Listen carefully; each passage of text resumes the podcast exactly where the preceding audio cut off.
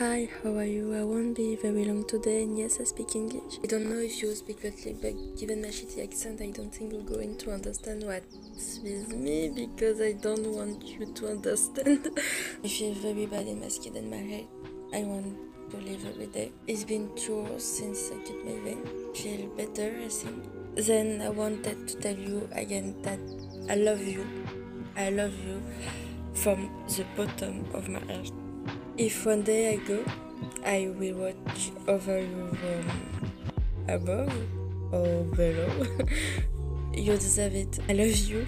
I love you. I love you. I think I have never loved anyone other than you. Yes.